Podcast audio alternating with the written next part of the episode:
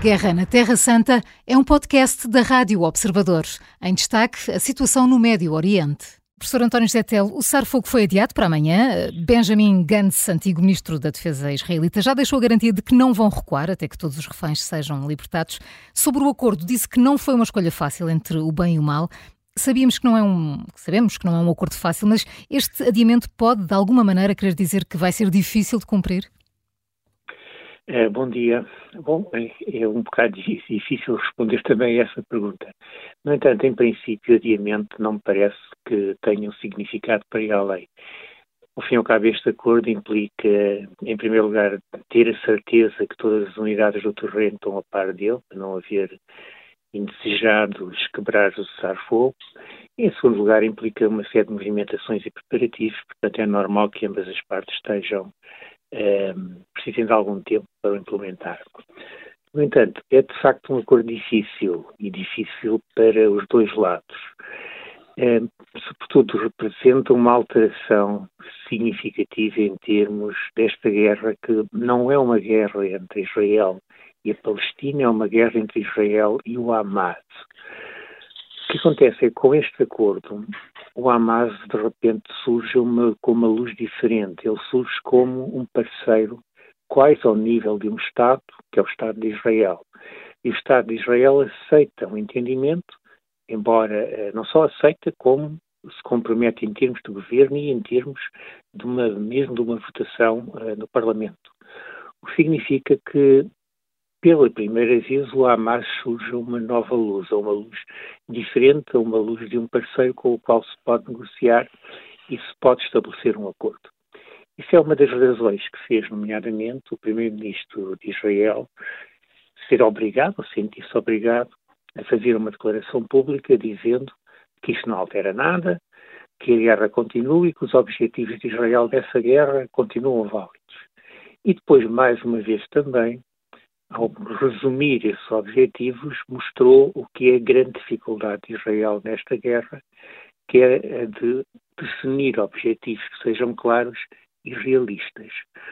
O objetivo que é avançado de acabar com o Hamas não é um objetivo realista, nem é um objetivo claro.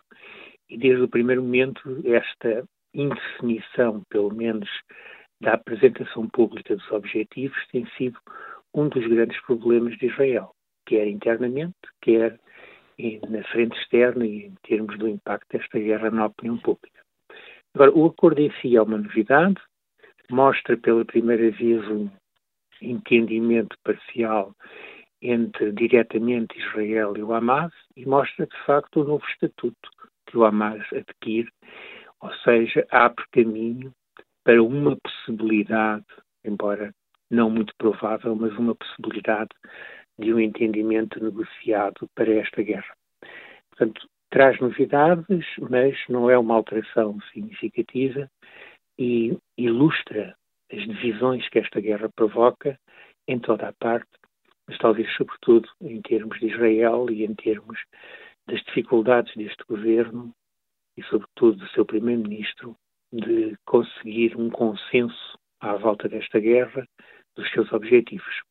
Já agora, uma coisa que não podemos fazer nunca, e que hum, eu infelizmente já vi algumas pessoas fazerem, é confundir a guerra entre Israel e o Hamas com o longo conflito entre Israel e a Palestina, que é um conflito que já dura desde 48 ou antes e que não vai terminar agora.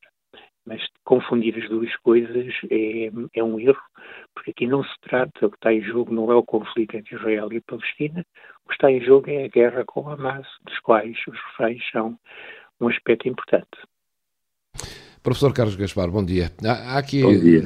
Há aqui outro tema lateral, tem a ver com o secretário-geral da ONU. O ministro dos Negócios Estrangeiros de Israel disse que António Guterres pode servir de porta-voz do Hamas por ser reconhecido pela sua parcialidade contra Israel.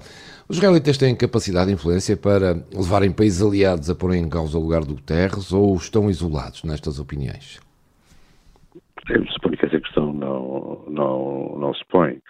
Eh, e é importante, sobretudo, pensar uh, uh, no dia seguinte para lá uh, deste primeiro acordo para a libertação dos reféns israelitas raptados pelo Hamas durante o massacre de 7 de uh, outubro, uh, este primeiro passo, este primeiro acordo uh, é isso mesmo, é um acordo interimário complexo e que vai ser difícil de executar, mas tem uma fórmula relativamente aberta, não é?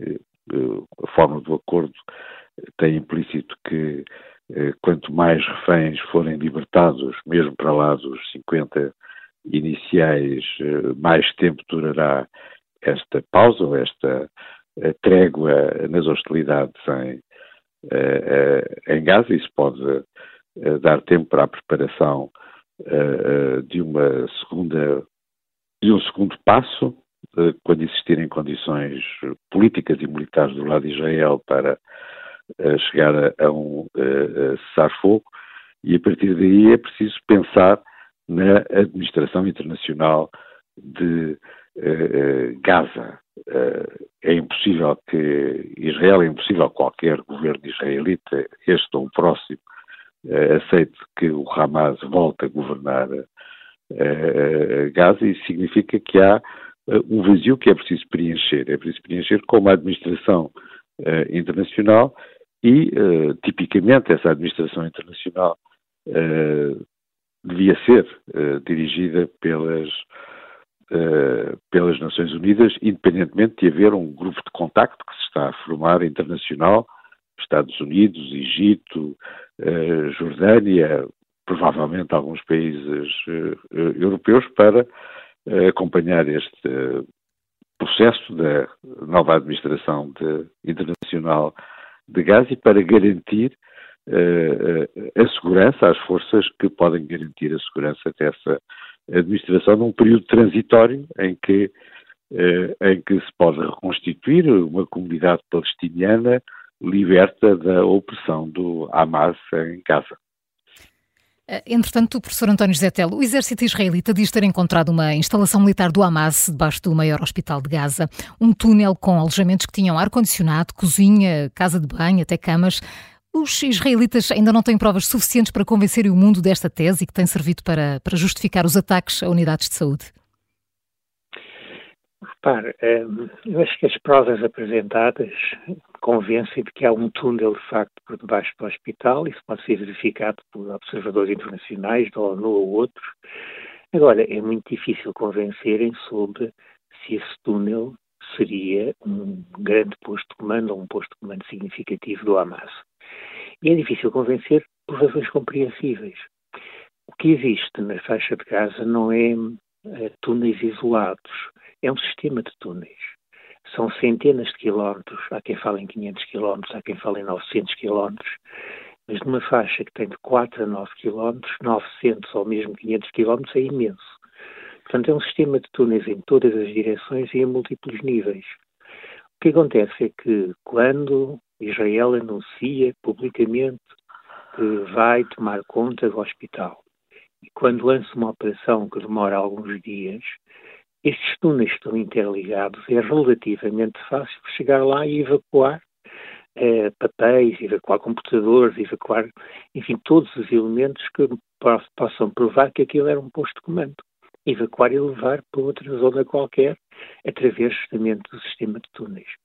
Portanto, provar que o hospital era utilizado em termos dos fins militares do Hamas é fácil e, na minha opinião, no essencial Israel já o fez, mostrando esse túnel e permitindo que observadores possam uh, visitar ou ir a esse túnel, provar qual era a sua utilização. É praticamente impossível. Agora, repare, isto é perfeitamente lógico do ponto de vista da, da atividade militar, da manobra militar do Hamas. O Hamas baseia-se em termos da sua mobilidade, dos seus arsenais, da sua capacidade de eh, sustentar e manter as suas forças, baseia-se nos túneis. Esses túneis são vulneráveis a bombardeamentos com bombas de 500 a 1000 quilos, são lançadas com precisão de alta altitude, que se enterram 10 ou mais metros antes de explodir e que fazem uma cratera imensa destruindo os túneis que estão mais próximos da superfície. Como é que se evita isso? Colocando esses túneis debaixo de escolas, debaixo de mesquitas, debaixo de hospitais. porque aí há alguma garantia que eles não serão bombardeados pelo ar a partir de, pelos aviões israelitas, pela uhum. aviação israelita. Bom, do ponto de vista do Hamas, é perfeitamente normal que utilize hospitais, escolas e mesquitas para abrigar o seu sistema de túneis, porque o seu poder militar baseia-se nesse sistema de túneis. Não há nisso surpresas. Do mesmo modo que é muito difícil, se não impossível, neste momento, para Israel provar exatamente para que é que aquele túnel era utilizado. Uhum.